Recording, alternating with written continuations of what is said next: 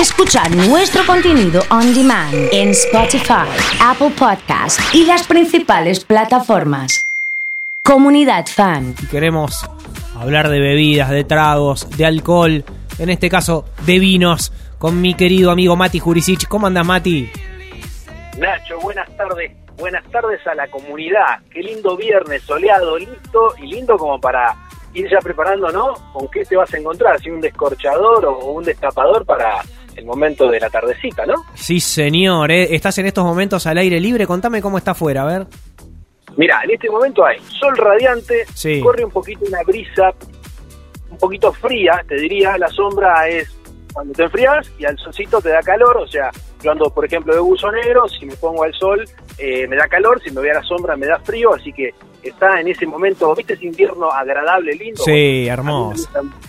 Hermosa tarde. Sobre todo para los tintos, sobre todo para los Eso, tintos. eso mismo. Yo en realidad tomo, tomo vino todo el año, eh, de hecho soy un gran este, aficionado al, al mundo del vino, Eh, tal vez no se me conozca con, con esta faceta de, de- del amor que tengo hacia, hacia la vid, pero realmente es algo que me gusta mucho y de hecho fue mi primer gran amor en el mundo de las bebidas, lo que pasa es que bueno, la complicación de poder elaborar o de estar cerca de una plantación siempre hizo que lo admirara por, por YouTube, redes sociales o algún canal de televisión eh, y después con el tiempo pude conocer los viñedos. Pero hoy nos corresponde este encuentro hacer una serie de sugerencias en torno a el bolsillo argentino y eh, si bien con Gaby yo le dije tres vinos eh, de diferentes gamas, creo que lo tenemos que completar de la siguiente forma, porque me puse a mirar y dije, pucha, pero me puedo poner una más, así que son cuatro vinos que sugiero eh, como, digamos, tomemos esta sugerencia desde mi punto de vista de paladar, ¿sí? Yo no soy sommelier ni soy enólogo, simplemente soy un amante del, del buen vino, así que tengo tres propuestas que van desde 150 pesos a 1900, precio sacado recién de Mercado Libre. ¿Te parece que vayamos, Nacho? Dale, dale, que yo mientras tanto voy tomando nota, a ver. Bien, a- toma nota. De 150 pesos te voy a sugerir un vino en caja, Tetra. Eh, de hecho, es uno de los nuevos videos que se va a venir en el canal de YouTube. Sí. Hicimos una, una siguiente, digamos, eh, edición de los que eran tintos eh, que no son dulces, básicamente. Y hubo uno que lo encontré y lo compré porque era una variante nueva de un clásico. Y dije, a ver qué tal, qué viene esto. Termidor intenso, una Mira. caja de color negro, que no es la habitual, Sí, muy interesante ese vino. Por 150 pesos yo creo que es un vinazo que se la banca frío, bien frío. La copa sola no necesita Priti, no necesita este seco pomelo, Cunnington pomelo, no necesita ningún tipo de gaseosa, creo que se la banca y muy bien ese termidor que solo vale 150 pesitos. Mati, eh, estás, disculpame, te interrumpo, estás desterrando mitos, estás eh, metiéndote en un lugar, vos nombrás termidor y hay gente que sin conocimiento ya dice, nah, mira si me voy a comprar un termidor, una patada al hígado.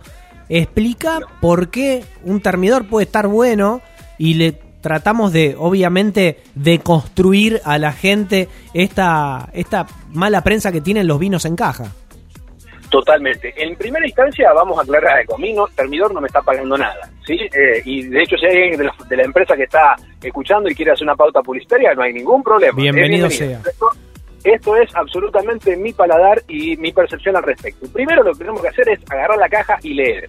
Porque hay algunos productos que son construcciones que parecen vino. Y ahí viene un poco el tema de la, de tal vez del prejuicio alrededor. Pero si el producto declara vino, esto tengamos en cuenta. Hay un organismo que es el ADMAT, que ahora está muy en boga porque es el que, digamos, da el ok con las vacunas de- del COVID.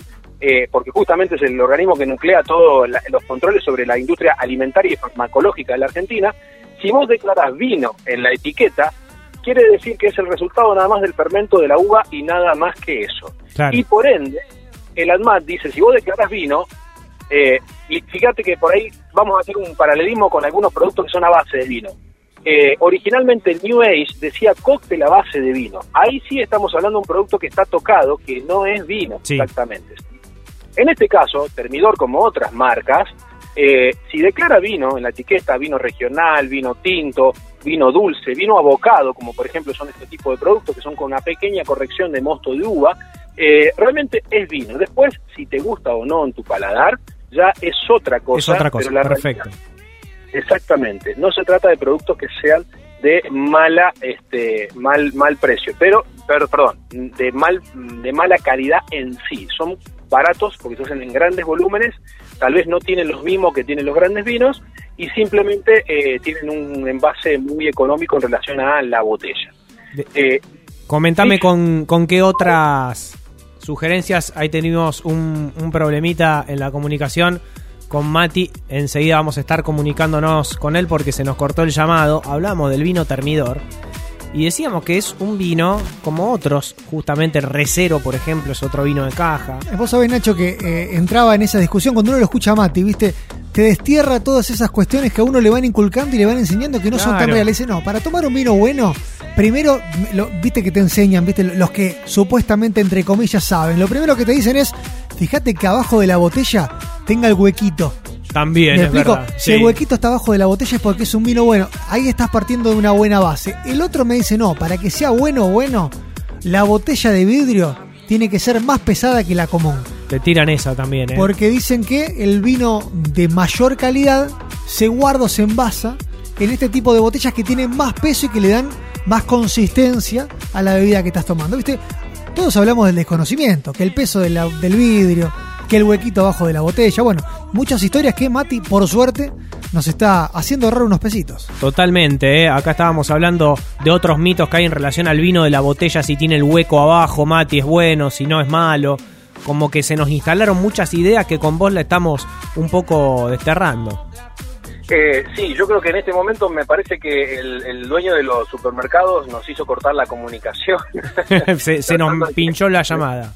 Claro, exactamente. Bueno, en realidad lo que tengo para decir esto, y con esto termino de resumir el tema de, de los tetras, pensemos lo siguiente, el productor hace vino, no hace ni cartón ni botellas, ¿sí? El, el empaque donde vaya es la capacidad que tiene de colocar su producto en el mercado. Claro. Lo que va adentro eh, es otra cosa. Y como decía Caseros en Cha Cha Cha, si te gusta lo de adentro, ¿qué te importa que vengan en base de plástico, whisky 30 pelusas? Decía el, el- Pero claro, es verdad, tenía razón.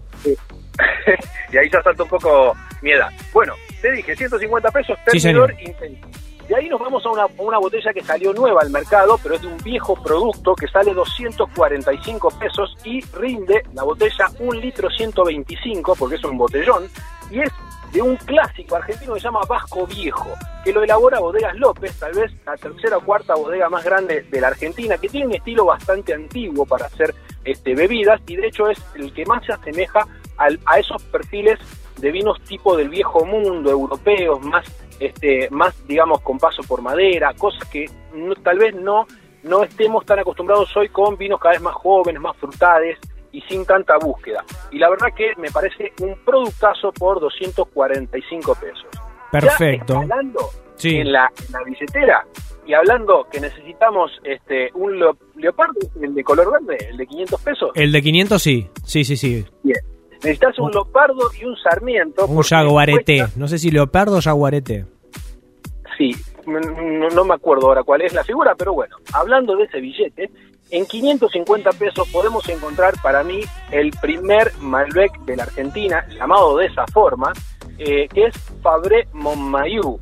Tal vez el que le guste el mundo del vino es ese vino que le gusta al súper especialista del mundo del vino y al que no conoce nada del mundo del vino. Para mí es un gran, gran producto mendocino que de hecho lo amo y si tuviera que celebrar un momento importante de mi vida, elegiría ese vino por todo lo que corresponde. Porque además, viste, son esos vinos en los que caes siempre bien parado en cualquier ambiente.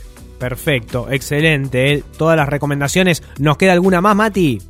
Una más, Sí. rompemos el saltito, nos vamos casi a las dos lucas. Dos lucas, mira. Dos homeritos, horneritos, perdón, no dos homeritos. Y te voy a dar el vino que para mí es el que más me gusta, pero A bueno, tiene su costo. Es salteño, amo los vinos salteños, tienen mucho más cuerpo, más estructura, más, más gorditos, son para más, son como masticables. Eh, claro, aunque sean, digamos, bebibles, parecen masticables. Y es el San, San Pedro de Chacochulla Malbec. Amo ese vino, es lo más de lo más y lo elabora la familia Echar, que es, digamos, la que creó en su momento lo que se llama Echar Privado, aunque esa marca ya no depende más de la familia, pasó una de las grandes multinacionales, y su proyecto personal quedó en esta línea, San Pedro de Chacochulla, de la cual me declaro fan absoluto de esa línea de vino. Acá lo estoy viendo en Mercado Libre, lo encuentro en 1700 pesos también. Si está, si está en 1700, así, Matanga dijo la changa. Ah, ¿sí? Mira, mira, mira por 12 unidades. Vino San Pedro de Yaco Chuya, de Salta. Así que este está bueno, Mati. Me encanta, lo amo. Mira, mira, lo voy a tener en cuenta. Es más, me acompañó en uno de los peores momentos de mi vida. Cuando decidí que me peleaba de una sociedad, me tomé una botella de ese vino. Buenísimo, mira, lo voy a tener en cuenta entonces. Está excelente la recomendación, ¿eh? del principio al final, de vinos baratos, vinos caros. En realidad lo que importa es el gusto más que el precio. No se mide un vino por el precio, ¿no, Mati? Totalmente. Hay que cerrar los ojos y que el paladar decida. Te mando un abrazo grande. Buen fin de semana. Un abrazo a la comunidad.